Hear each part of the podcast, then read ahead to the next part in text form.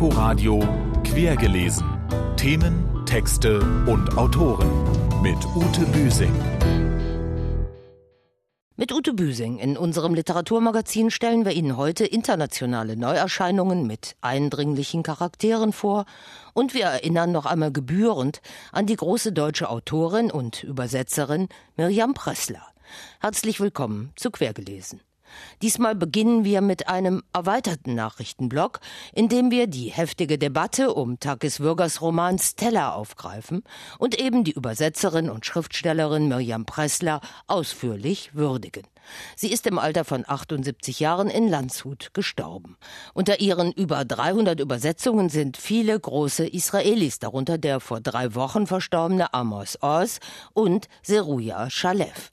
Sie hat die Anne Frank Tagebücher ungekürzt neu übersetzt und sich vor allem mit ihren 30 Kinder- und Jugendbüchern einen Namen gemacht. Knut Kautzen erinnert. Ich bin ziemlich Workaholic, also ich arbeite sehr viel, wenn es gut läuft. Miriam Pressler in ihrer Landshuter Wohnung vor einigen Jahren.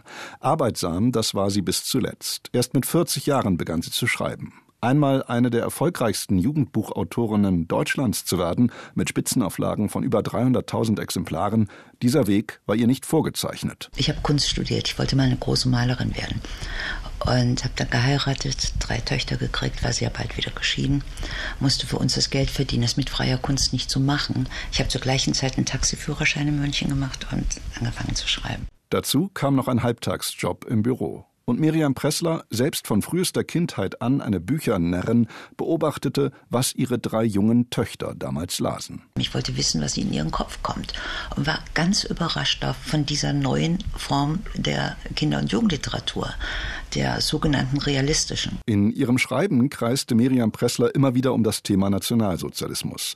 Zu ihren berühmtesten Werken zählen die Bücher Ich sehne mich so, ein beeindruckendes Lebensbild der 1945 im KZ Bergen-Belsen umgekommenen Anne Frank, deren Tagebücher Miriam Pressler auch aus dem Niederländischen übersetzt hat, und Wenn das Glück kommt, muss man ihm einen Stuhl hinstellen, sowie der Roman Malka Mai. Niemals belehrend und ohne erhobenen Zeigefinger, schrieb Miriam Pressler, malte nicht schwarz-weiß, vielmehr ging es ihr darum, die Grautöne zu finden. Von ihr erschien Nathan und seine Kinder, eine großartige Neuerzählung von Lessings Drama für jugendliche Leser, angesiedelt in Jerusalem, der Sehnsuchtsstadt Miriam Presslers. Mehrere Male im Jahr besuchte sie Israel und übersetzte auch aus dem Hebräischen, zum Beispiel die Bestsellerautorin Seruja Shalev und deren phänomenale Romantrilogie Liebesleben, Mann und Frau sowie späte Familie. Ich übersetze sehr, sehr gerne. Ich bin froh, dass ich also nicht unbedingt ständig ein Buch produzieren muss und dass ich durchaus auch was anderes machen kann. Über 300 Werke übersetzte Miriam Pressler ins Deutsche. Noch im Dezember war ihr das große Verdienstkreuz des Verdienstordens der Bundesrepublik Deutschland überreicht worden. In der Begründung hieß es, Pressler habe sich in herausragender Weise für die Völkerverständigung, insbesondere zwischen Israel und Deutschland, eingesetzt. Ich denke, das ist wirklich ja keine Aufgabe, aber eine Chance der Literatur, die Erinnerung wachzuhalten. Die Kinder- und Jugendbücher sind bei Belz und Gelberg erschienen. Am 13. März erscheint dort auch Mirjam Presslers Vermächtnis, der Roman Dunkles Gold. Er schlägt einen Bogen von den Pestpogromen im Mittelalter zu aktuellen antisemitischen Bewegungen in Deutschland. Zwar nicht um Antisemitismus, aber um das vermeintlich effekthascherische Spiel zwischen Fakten und Fiktion mit der Judenverfolgung und Vernichtung im Nationalsozialismus geht es in der heftigen Debatte um Takis Würgers Roman Stella. Wir haben Ihnen die bei Hansa erschienene fiktive Love Story um eine jüdische NS-Kollaborateurin, deren reale Vorlage Stella Goldschlag tatsächlich Juden ins KZ brachte und ihren naiven, erfundenen Geliebten hier letzte Woche vorgestellt. Empört reagiert die Kritik allen voran in der FAZ und der Süddeutschen Zeitung, in Sonderheit auf den Verrat an Geschichte und Erinnerung, den Holocaust-Kitsch, den Takis Würger im Hauptberuf Spiegelreporter in dem schmalen Buch ausbreitet. Von Schund ist da die Rede, der nicht mal als Parodie durchginge. Vor dem Hintergrund des Reportagefälscherfalls Klaas Relotius und der geschichtsfälschenden Zitate von Buchpreisträger Robert Menasse bei Vorträgen und Essays wird jetzt eine neue Front im Kampf um Fakt und Fiktion in der Literatur eröffnet. Letztlich geht es darum, wo die erzählerische Freiheit endet. Darf eine historische Figur wie die Greiferin Stella Goldschlag, die ab 1943 hunderte Juden an die Gestapo verriet, zunächst um ihre Familie zu retten, im Setting einer Love Story fiktionalisiert werden, flott beschrieben, eben genau wie in einer literarischen Reportage der ins Gerede gekommenen Marke Spiegel. Droht künstlerische und kulturelle Profanisierung? Wird der Holocaust banalisiert und zur Soap überformt, wie der gerade in den dritten Fernsehprogrammen erneut gezeigten gleichnamigen US-Fernsehfamilienserie von 1978, damals wie heute unterstellt, die doch damals vor allem ihre auch erzieherische Absicht beim deutschen Volk der Ahnungslosen nicht ganz verfehlte. Es ist eine interessante, eine wichtige Debatte, die sich jetzt an Bürger Stella entzündet. Während die einen im Sinne der kulturellen Schwellenhüterfunktion der Literaturkritik, die sie für sich selbst in Anspruch nehmen, Ärgernis, Beleidigung, Vergehen schreiben, gab es in dieser Woche auch immer mehr bedächtige Stimmen. Im Tagesspiegel der Berliner Zeitung und auf NDR Kultur, wo Stella sogar zum Buch des Monats gewählt wurde. Tenor, warum sollte es denn verwerflich sein, einen kurzweiligen Roman auch über eine entsetzliche Zeit zu schreiben? So die Welt. Urteilen Sie am besten selbst. Vielleicht auch, indem Sie Stella zuhören, beziehungsweise Robert Stadelober und Valerie Czeplanova, die das soeben erschienene gleichnamige Hörbuch bei Random House Audio eingelesen haben. Und jetzt zu zwei internationalen Neuerscheinungen, die es in sich haben. Zunächst zu einer jungen, frischen Stimme aus Australien. Sie gehört der 1984 in Queensland geborenen Josephine Rowe. In ihrem Debüt Ein liebendes, treues Tier wirft sie einen liebevoll kritischen Blick auf Giftigkeit und Grausamkeit in einer Familie im abgelegenen Südwesten Australiens. Annemarie Stoltenberg stellt den Roman vor. In der Psychologie würde man wohl von einer dysfunktionalen Familie sprechen. Josephine Rao erzählt von einer Familie, die in einer abgelegenen Kleinstadt im Südwesten Australiens lebt. Es ist die Zeit Anfang der 90er Jahre. Jack, der Vater, hat vor mehr als 20 Jahren am Vietnamkrieg teilgenommen und ist seitdem ein seelisches Wrack. Viele Jahre hat seine Frau Evelyn versucht, ihn zu stützen und seine Beschädigung auszugleichen, aber irgendwie ist sie dabei selbst kaputt gegangen. Die beiden Töchter kennen ihren Vater nur so seltsam. Ihr Start ins Leben ist von seiner Verzweiflung und Mutlosigkeit dominiert. Seine Tochter Lenny beginnt als Teenager, die Tabletten, die ihr Vater nimmt, als Partydrogen zu verhökern. Sie versucht der Tristesse zu entkommen. Lennys Vater ist offenbar endgültig verschwunden, nachdem sein Hund, jenes liebende, treue Tier vom Titel des Romans, von einer Wildkatze getötet, buchstäblich in Stücke gerissen wurde. Über seine eigene Kindheit erfahren wir, dass seine Mutter einen Selbstmordversuch unternahm, bei dem sie ihre Kinder mit in den Tod nehmen wollte. Danach ist sie in eine psychiatrische Anstalt gekommen. Sie waren nie mit ihm in das Heim gefahren, in dem man sie untergebracht hatte, seine Mutter.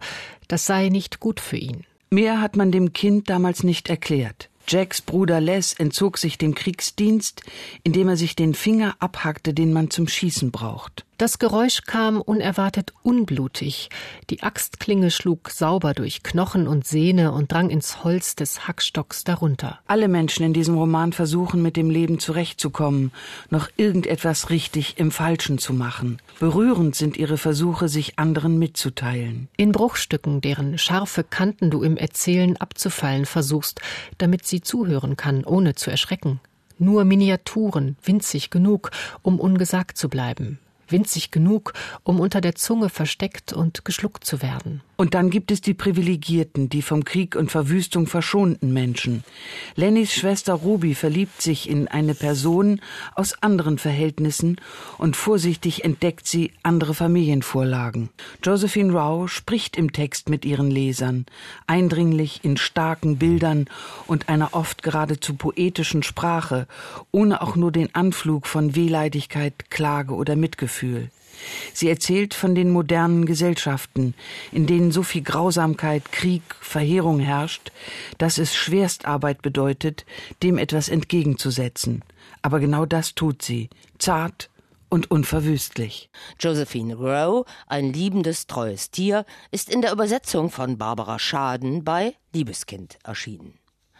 Zart und unverwüstlich, um die Worte der Kollegin aufzugreifen, setzt auch er Grausamkeit, Krieg und Verheerung etwas entgegen.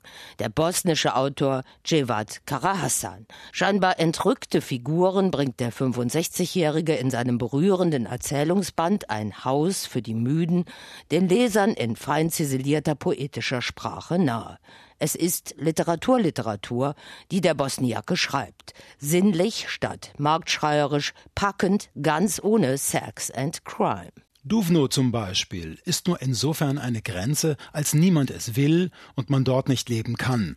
Aber es genügt voll auf, dass die dort geborenen Menschen bis ans Ende ihres Lebens den Stempel und das quälende Gefühl mit sich herumschleppen, dass sie nicht existieren, solange ihnen das nicht jemand von außerhalb gütig bestätigt. Deshalb tun sie alles, von dem sie glauben, dass es sie aus der Welt des Möglichen in die Welt der Wirklichkeit hinüberbringen könnte. Und deshalb haben sie das Gefühl, dass die wirkliche Welt dort irgendwo in einem Mittelpunkt reguliert wird, dessen Haupteigenschaften darin bestehen, dass er gegen sie ist und dass sie keinen Zugang zu ihm haben. Auch bei Jevad Karahassan geht es unentwegt um das Geschichtenerzählen. Wie viel Realität des Ersten Weltkrieges, der in der ersten dieser fünf archaischen Erzählungen gerade über das Land hinweggefegt ist und die alte Ordnung außer Kraft gesetzt hat, um einem neuen System Platz zu machen, in dem selbst Tiere zu Klassenfeinden erklärt werden, wie viel Wirklichkeit also sein magischer Realismus enthält, ist auch hier dem Urteil des Lesers vorbehalten. Jedem von den dreien an seinem Tisch war im Laufe ihrer 70 Jahre alles Mögliche zugefallen. Aber am Ende stellte sich heraus, dass die Wirklichkeit an allen dreien völlig vorbeigegangen war. Und dass alle Unterschiede zwischen ihnen und jedem einzelnen von ihnen und Luca Scharat schlicht verschwunden waren. Sie hatten Kinder in die Welt gesetzt, Besitz erworben, die Welt gesehen und Kriege geführt, und da saßen sie nun an seinem Tisch, um mit Geschichten den Beweis zu erbringen, dass sie durchaus gelebt hatten, dass sie etwas getan hatten, dass sie vielleicht auch eine Spur hinterlassen konnten. Und das Ergebnis? Eine bloße Geschichte, wie bei Luka Scharac.